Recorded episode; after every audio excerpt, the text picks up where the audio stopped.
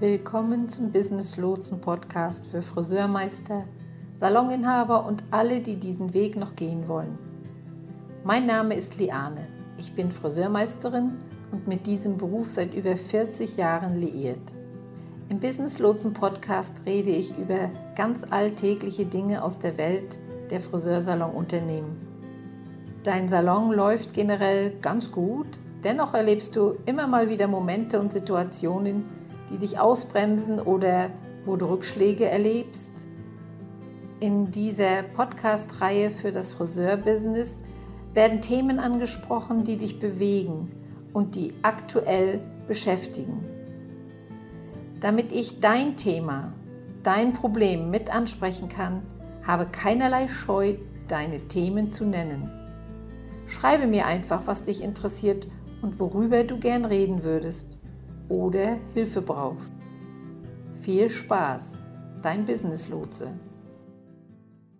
In dieser Folge geht es um die Motivation von Friseuren und Mitarbeitern als Salonbesitzer. Das ist ein wichtiger Part in der Salon- und Teamführung. Doch bevor ich in dieses Thema eintauche, möchte ich ein wenig von meiner Geschichte als Führungskraft erzählen, damit ihr versteht, woher ich komme. Ich begann meine berufliche Laufbahn mit 16 und es machte mir einfach nur Spaß, in diesem Beruf zu arbeiten. Ich machte meinen Meister mit 26 Jahren und durfte bereits davor schon als Salonleiter zeigen, was ich konnte. Da ich in einem großen Friseurunternehmen arbeitete, war es doch schon ein Schritt vorwärts gewesen. Meine Aufgabe bestand darin, also so wurde es mir damals gesagt, den mir zugewiesenen Salon aus den roten Zahlen zu bekommen. Ich war stolz, ich war aber auch noch sehr jung und unerfahren, nahm jedoch die Herausforderung an, entgegen der Warnungen und Umrufe von Kollegen. Manchmal habe ich das sehr gut gemacht, manchmal bin ich auch wirklich auf die Nase gefallen. Ich habe dabei eine Menge gelernt und kann sagen, ich habe es immer geschafft, dass der Salon, der mir anvertraut wurde, dann schwarze Zahlen schrieb. Nach der Wende dann konnte ich mein eigenes Unternehmen aufbauen, was ich auch tat. Dabei kamen mir die gesammelten Erfahrungen zugute. Ich startete mit drei Vollzeitkräften und einem Lehrling. Bald kam ein zweiter Salon hinzu und dann hatte ich insgesamt so 13 Mitarbeiter inklusive vier Lehrlinge. Es ist ein täglicher Kampf, eine gute Führungskraft zu sein und alle zu motivieren. Manchmal gelang mir das sehr gut und manchmal fiel ich auf die Nase und scheiterte. Ich werde hier aus meiner Erfahrung sowohl im Salon als auch außerhalb des Salons berichten, was man braucht, um Mitarbeiter zu motivieren. Eines der ersten Dinge, über die ich sprechen möchte, ist, dass man Mitarbeiter nicht einfach so gewinnen kann. Es ist nicht möglich, sie alle zu motivieren. Das ist eigentlich unmöglich. Ich habe festgestellt, dass man keinen Antrieb in einer Person erzeugen kann, die ihn nicht haben will. Ich glaube, dass es aus eigenem Antrieb kommen muss. Antrieb ist das, was die Handlung vorantreibt. Der Antrieb kann entweder entzündet oder gedämpft werden. Und der Antrieb zeigt sich nur unter bestimmten Umständen. Der Antrieb kommt zum Vorschein, wenn ein Bedürfnis, ein Wunsch und eine Leidenschaft für etwas besteht. Bedürfnis bedeutet, wenn ich das nicht tue, habe ich kein Dach über den Kopf. Bedürfnis ist manchmal wie ein gemachtes Versprechen, was ich erfüllen will und auch erfüllen werde. So zum Beispiel, ich habe meinem Vater vor seinem Tod versprochen, dass ich seinen letzten Wunsch erfüllen werde. Das ist ein tiefes Bedürfnis und beruht auf psychologischer Basis. Dann ist da auch noch das Verlangen. Wenn man sich das Verlangen ansieht, dann heißt es, ich will es tun, weil ich meinem Vater ein Versprechen gegeben habe. Oder der Wunsch, ich will es tun, weil meine Eltern kein eigenes Haus hatten, also will ich ein eigenes Haus für mich und meine Familie. Das würde auch zum Wunsch führen.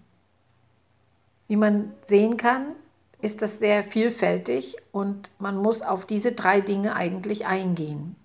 Dann schauen wir uns die Leidenschaft an. Man muss das, was man tut, lieben. Sonst ist es sehr schwierig, sich davon treiben zu lassen. Ich will ehrlich sein. Ich habe keinen Antrieb, den Müll rauszubringen. Ich bin da nicht leidenschaftlich bei der Sache. Ich habe auch keinen Antrieb, den Abwasch zu machen. Ich würde alles lieber tun als abwaschen. Also bitte. Der Abwasch ist zwar keine Leidenschaft von mir, den mache ich aus der Vernunft heraus, weil er dazugehört. Wenn wir eine Sache vorantreiben wollen, müssen alle Faktoren vorhanden sein. Das Bedürfnis, der Wunsch und die Leidenschaft. Sonst wird's nix. Wenn es in deinem Salon Stylisten gibt, die nicht motiviert sind oder sie scheinen nicht motiviert zu sein und voranzukommen, dann bedeutet das nicht, dass sie nicht für das Friseurhandwerk bestimmt sind, sondern es bedeutet, dass sie in diesem Moment nicht das Bedürfnis oder den Wunsch oder die Leidenschaft haben. Was ich bemerkt und festgestellt hatte, dass Stylisten, die noch zu Hause wohnen, nicht so sehr das Bedürfnis hatten, voranzukommen. Der Wunsch war da, weil es wäre schon cool, auszuziehen und allein zu leben. Aber meine Eltern haben auch einen Pool und der ist toll, also ist es nicht so schlimm. Die Leidenschaft ist da, aber sie haben nicht alle Teile, um den Antrieb zu schaffen. Als ich in die Branche einstieg, war ich eine Jugendliche. Mein Antrieb war es, schnell Geld zu verdienen und zwar so viel, dass ich von zu Hause weg konnte. Ich war 19, als der Wunsch in Erfüllung ging. Dann war ich in einer ernsten Beziehung und ein Kind war unterwegs. Jetzt hatte ich wieder einen starken, einen sehr starken Antrieb voranzukommen, denn ich wollte, dass es mir und meinem Sohn gut ging, war ich doch schnell alleinerziehend gewesen. Das Problem war, ich wusste, dass ich nur vom Arbeiten im Salon nicht wirklich genug Geld verdiente. Ich war nicht mehr leidenschaftlich genug beim Haare schneiden oder Kunden bedienen. Ich war leidenschaftlich im Unterrichten. Das war für mich wie ein Spiel. Das hat mir sehr viel Spaß gemacht. Als ich dann als Salonleiter auch an der beruflichen Schule unterrichten konnte, hatte ich ein Kribbeln in meinem Bauch und merkte, wie alles in mir bebte. Jetzt hatte ich Antrieb und wurde nicht müde, beides zu tun, am Kunden zu arbeiten und auszubilden. Diesen Antrieb kann man nicht einfach so erschaffen oder erzwingen. Es ist wie ein Rezept und eine Formulierung. Man kann helfen, zu inspirieren. Man kann dazu beitragen, diese Leidenschaft zu erhellen. Man kann helfen, einen Teil des Verlangens zu erzeugen. Was ich damit mitteilen will, ist, versuche immer dich und dein Team zu motivieren. Das ist deine Aufgabe als Führungskraft.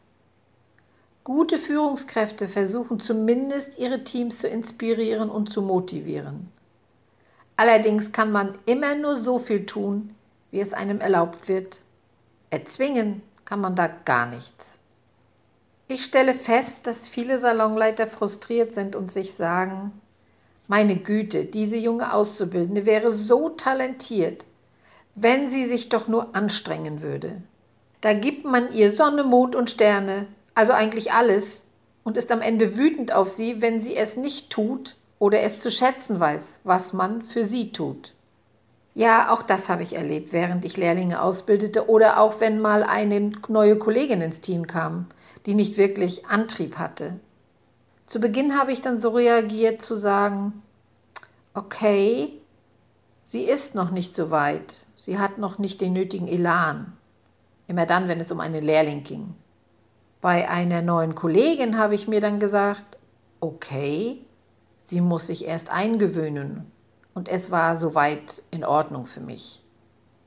Doch nach einer Weile musste ich mich dann entscheiden, ob es für mich in Ordnung ist, jemanden in meinem Salon zu haben, der nicht motiviert ist. Das ist Teil einer größeren Frage, über die mal gesondert gesprochen werden sollte.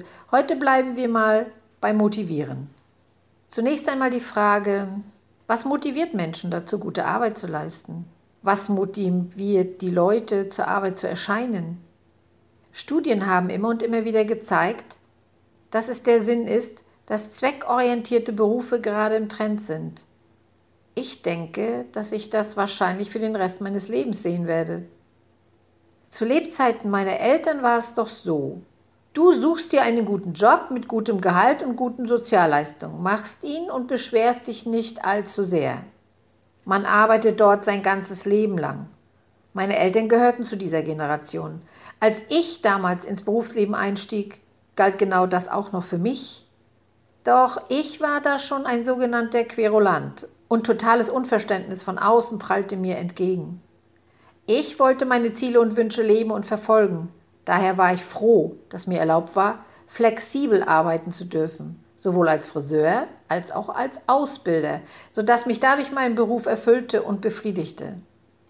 Jetzt leben wir inzwischen in der Generation Purpose, in der die Menschen das tun wollen, was ihnen das Gefühl gibt, etwas zu bewirken. Purpose heißt hier so viel wie Bestimmung, Aufgabe, Ziel. Es ist wichtig, dass die Menschen in deinem Salon das Gefühl haben, dass sie etwas bewirken. Sie müssen etwas in ihrer Gemeinde, für ihre Familie bewirken und etwas für das Salonteam. Die Menschen wollen gewinnen. Das habe ich sehr stark bemerkt. Ein Rat, den ich geben kann und möchte. Finde einen Weg, wie du Erfolge, Ideen oder außergewöhnliche Leistungen von Mitarbeitern feiern kannst sie somit motivierst, weil diese Mitarbeiter dann realisieren, du hast es wahrgenommen, das Team hat es wahrgenommen und alle haben davon profitiert. Man hat etwas gegeben und dafür Anerkennung bekommen. Genau das ist motivierend. Jetzt hat man das Gefühl, dass man einen Zweck dient. Jetzt fühlt es sich an, als wäre man ein Teil von etwas. Es geht nicht nur darum, dass man auftaucht und die Haare macht. Da muss noch mehr sein. Jetzt kann der Salon einen Zweck für denjenigen erfüllen. Der Salon kann einen gesellschaftlichen Zweck erfüllen. Man kann auch etwas zurückgeben. All das ist großartig. Und jeder im Salon muss das Gefühl haben, dass er wichtig ist. Sie dürfen nicht nur ein Rädchen im Getriebe sein und nicht nur an Stuhl Nummer 3 arbeiten. Es muss mehr sein als das. Etwas, das wir im Salon gemacht haben, war, wir hatten diese kleine Box, jedes Mal, wenn jemand aus dem Team etwas Tolles gemacht hat, hat ein Kollege eine sogenannte Affirmation geschrieben. Es war wie eine kleine Liebeserklärung, ein kleines Stück Papier eben bloß. Aber mit großer Wirkung. Denn drauf stand zum Beispiel, ich möchte Lisa feiern, denn gestern hatte ich einen emotional wirklich schlechten Tag und sie hat sich die Mühe gemacht, mich zum Mittagessen einzuladen. Und das hat alles für mich verändert. Lisa ist eine der großzügigsten Menschen, die ich je getroffen habe, und sie setzt alles daran, das Leben der anderen ein wenig leichter zu machen. Wir hatten ja regelmäßig Mitarbeiterversammlungen, bei denen wir diese Affirmation laut vorlasen. Manchmal waren sie anonym und manchmal schrieben die Leute, von wem sie stammten, zum Beispiel von demjenigen, für den Lisa das Mittagessen gekauft hatte. Und wir wussten natürlich alle, wer das war, doch es war wirklich motivierend. Mal lautete die Affirmation auch einfach nur, hey, ich möchte Susanna ein Lob aussprechen. Sie hat gestern die unglaublichste Farbkorrektur gemacht. Das hat mich so inspiriert. Susanna, danke, dass du deine Talente mit uns geteilt hast. Das war einfach nur eine Gelegenheit, sich gegenseitig zu loben. Das gab allen das Gefühl, einen Sinn zu haben, denn vielleicht ist Susanna ausgebrannt, vielleicht dachte sie auch zwischendurch, wenn ich noch eine Farbkorrektur machen muss, werde ich durchdrehen. Aber wenn sie das hört, wie ihre Farbkorrektur mich inspiriert hat, entfacht in Susanna das Feuer wieder. Das hält das Verlangen am Laufen, ein Ziel zu schaffen und ist super wichtig. Du als Führungskraft solltest selbst damit anfangen, indem du lobst und deinem Team sagst, wenn dich etwas inspiriert hat, du etwas gesehen hast, was super ist und allen aus dem Team helfen könnte und so weiter. Ich habe meinem Team oft gesagt, wie sehr sie mich inspirieren, selbst besser zu werden. Das gibt ihnen Antrieb und Motivation. Ich sehe sie, nehme sie wahr. Sie sind nicht nur ein Rädchen in dieser Maschinerie, sie haben eine Wirkung. Ein weiterer Grund, warum sich Stylisten unmotiviert fühlen, ist, wenn sie das Gefühl haben, ihre Meinung zählt nicht. Das ist ein wirklich wichtiger Grund. Es ist nämlich sehr demotivierend, wenn Sie das Gefühl haben, dass in diesem Salon alles ausschließlich so läuft, wie der Besitzer es will und meine eigenen Bedürfnisse dabei unwichtig sind. Dann ist es sehr schwierig, sich inspirieren zu lassen. Als Führungskraft habe ich festgestellt, dass jeder aus einem anderen Grund in diesem Salon ist. Als ich noch eine unerfahrene Führungskraft war, dachte ich, dass alle schnell befördert werden und viel Geld verdienen wollen. Das ist aber nicht wahr. Das musste ich erst lernen und zwar ziemlich schnell. Manche Kollegen sagten, Nein, ich weiß, dass ich nicht mehr als 30 Stunden pro Woche arbeiten will und ich bin glücklich, solange ich 60.000 Euro im Jahr verdiene. Darüber hinaus kann man sie nicht motivieren. Das ist das, was sie erreichen wollen und das werden sie dir dann auch sagen. Ich werde 30 Stunden pro Woche arbeiten. Wenn ich 60 bis 65 Riesen verdiene, bin ich glücklich. Also verlange nicht, dass ich mehr mache. Cool. Sie haben dir also Ihre Fahrzeitbeschränkung mitgeteilt. Nun, das mag für dein Salongeschäft funktionieren. Vielleicht aber auch nicht. Wenn das nicht der Fall ist, hast du kein Recht, dieser Person gegenüber nachtragend zu sein. Du kannst sie bitten zu gehen, wenn das nicht in dein Salonkonzept passt. Du kannst dich darüber unterhalten, warum das ihre persönlich gläserne Decke ist. Wenn sie aber dabei bleibt und das ihr Ziel ist, kannst du, wie gesagt, niemanden stärker motivieren, als er es möchte. Du kannst ihre Zeitachse nicht ändern. Das ist deren Sache. Dann ist es an dir, sie auf dem Weg dorthin zu unterstützen. Die Motivation deines Teams wird ein Nebenprodukt einiger wirklich herzlicher Gespräche sein. Ich möchte über mitfühlende Führung sprechen. Etwas, das ich genutzt habe, nachdem ich durch einen intensiven Lernprozess gegangen war. Es gab Zeiten, in denen ich als Führungskraft eher knallhart war, ziemlich direkt auf den Punkt. Okay, das mit dem direkt auf den Punkt ist auch heute noch eine meiner Arbeitsweisen. Mein Friseurteam hatte manchmal so viel Respekt oder vielleicht eher sogar Angst, dass sie etwas falsch machen könnten, sie also eher starr vor sich hin agierten.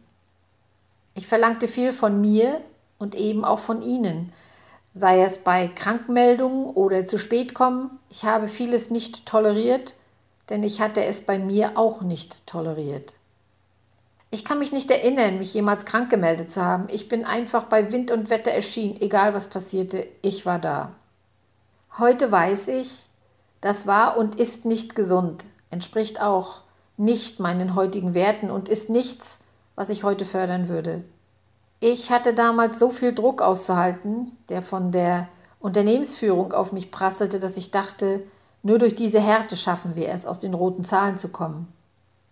Es war nicht so. Und ich hatte aufgrund meiner Unerfahrenheit einen ganz geringen Bonus damals, den mir meine Kollegen gaben. Und dieser Bonus war, dass ich erst in meinen Zwanzigern war und noch selbst viel lernen musste. Doch das ist ein schlechtes Beispiel für mitfühlende Führung. Das war ein Beispiel für nur ergebnisorientiertes Führen. Ergebnisorientiertes Führen und mitfühlendes Führen sollten in einer Ehe miteinander verbunden sein. Es ist wichtig, dass die Menschen das Gefühl haben, dass sie auf etwas hinarbeiten. Das ist entscheidend, aber man muss sie mit Gefühl dorthin bringen. Mitfühlende Führung bedeutet, die individuellen Bedürfnisse der Menschen in ihrem Umfeld zu verstehen und ihnen Empathie entgegenzubringen. Das bedeutet nicht, dass du deine Unternehmensstruktur wegen der Menschen, die daran arbeiten, ändern musst. Es bedeutet, dass du verstehst, dass deine Mitarbeiter menschliche Wesen sind und dass es wichtig ist, Geduld und Verständnis walten zu lassen, wo du es kannst. Wenn wir darüber nachdenken, wie wir eine mitfühlende Führung in deinem Salon einführen können, muss das bei dir selbst beginnen. Du musst dir selbst als Führungskraft etwas mehr Gnade gewähren und dir selbst ein wenig mehr Mitgefühl schenken. Dazu eine kleine Story. Ich war inzwischen auf Teneriffa und hatte dort einen Salon. Ich fuhr von meinem Salon weg und kam auf dem Weg ein Stück am Meer entlang. Es war ein zauberhafter Sonnenuntergang zu sehen und ich dachte noch so, oh, am liebsten wäre ich stehen geblieben, ans Wasser gegangen und hätte mir den Sonnenuntergang angesehen. Doch ich bekam sofort ein schlechtes Gewissen, weil ich meine Salonwäsche in meinem Auto hatte und diese noch waschen musste. Schließlich wurde sie am nächsten Tag gebraucht, also hatte ich mir verboten, mir diese Zeit zu nehmen. Das war nicht sehr mitfühlend mir selbst gegenüber. Heute ist mir klar, wenn du dir selbst kein Mitgefühl, keine Gnade, keine Selbstliebe und kein Verständnis entgegenbringst und deine eigenen Bedürfnisse nicht respektierst, wirst du nicht in der Lage sein, aus einem leeren Becher zu schöpfen und anderen zu geben. Als Führungspersönlichkeiten müssen wir Mitgefühl für uns selbst aufbringen und uns entscheiden, ein reiches, ausgeglichenes Leben zu führen. Wenn ich von einem wohlhabenden Leben spreche, was bedeutet das? Nun gut, es bedeutet Geld, Zeit, Liebe und Gesundheit. Du musst in all diesen Bereichen reich sein. bevor du eine mitfühlende Führungskraft sein kannst. Wenn du eine Führungskraft bist, die bis an ihre Grenzen belastet ist, wird es dir schwerfallen, Mitgefühl zu zeigen, weil du selbst völlig ausgebrannt bist.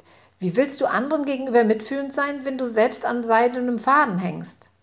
Du musst dein eigenes Haus des Mitgefühls in Ordnung bringen, ein Gleichgewicht für dein Leben finden und dann die Menschen um dich herum befähigen, dasselbe zu tun. Ich hatte das Glück, auf einer wunderschönen kanarischen Insel zu arbeiten und zu leben und konnte es lange nicht genießen, weil ich mich einfach vergessen hatte und mich ausbrannte. Es war ein langer Weg, daraus zu kommen. Ich bin den Weg gegangen und es hat sich wirklich gelohnt. Da wir jetzt über Motivation sprechen, möchte ich auch über die Motivation für Geld sprechen. Ich habe festgestellt, dass Menschen auf unterschiedliche Weise durch Geld motiviert werden. Manche Menschen mögen es, öffentlich um Geld zu konkurrieren. Für manche Menschen ist das ein großer Abturner. Manche Leute fühlen sich dadurch nicht motiviert. Vielleicht erinnerst du dich, ich habe in einer der vorherigen Folgen darüber gesprochen, dass ich monatliche Teamtreffen machte. Ein Punkt an diesem Treffen war auch, sich über private Dinge auszutauschen, wo Mitarbeiter ihre Wünsche äußern konnten und was sie davon abhalten würde, sie erfüllt zu bekommen. Wir haben uns dann alle ausgetauscht und einen Plan gemacht, zu helfen, dass der Wunsch in Erfüllung ging. Das ist sehr motivierend zu wissen. In der Not ist ein Team da, was hilft, Lösungen zu finden. Es gibt individuelle Motivationen und es gibt Gruppenmotivationen, sodass jeder das Gefühl hat, so gefördert zu werden, wie es für ihn angenehm ist. So hat jeder die Chance, sich zu zeigen, aber so, dass er sich als Sieger fühlen kann. Und mit Sieger meine ich, dass sie den Sieg erringen. Sinn und Zweck dieser Podcast-Folge ist es zu verstehen, dass Antrieb nicht erzeugt werden kann, sondern nur entfacht werden kann. Alles, was du als Führungskraft tun kannst, ist, dazu beizutragen, den Antrieb zu entfachen, indem du Gelegenheiten bietest, mit dem Herzen zu führen, Richtlinien zu schaffen und den Menschen um dich herum die Möglichkeit zu geben, zu wachsen. Ich hoffe, dies war ein inspirierender Beitrag. Ich wünsche dir viel Liebe, viel Erfolg beim Aufbau deines Unternehmens und wir hören uns beim nächsten Mal. Dein Business Lotse.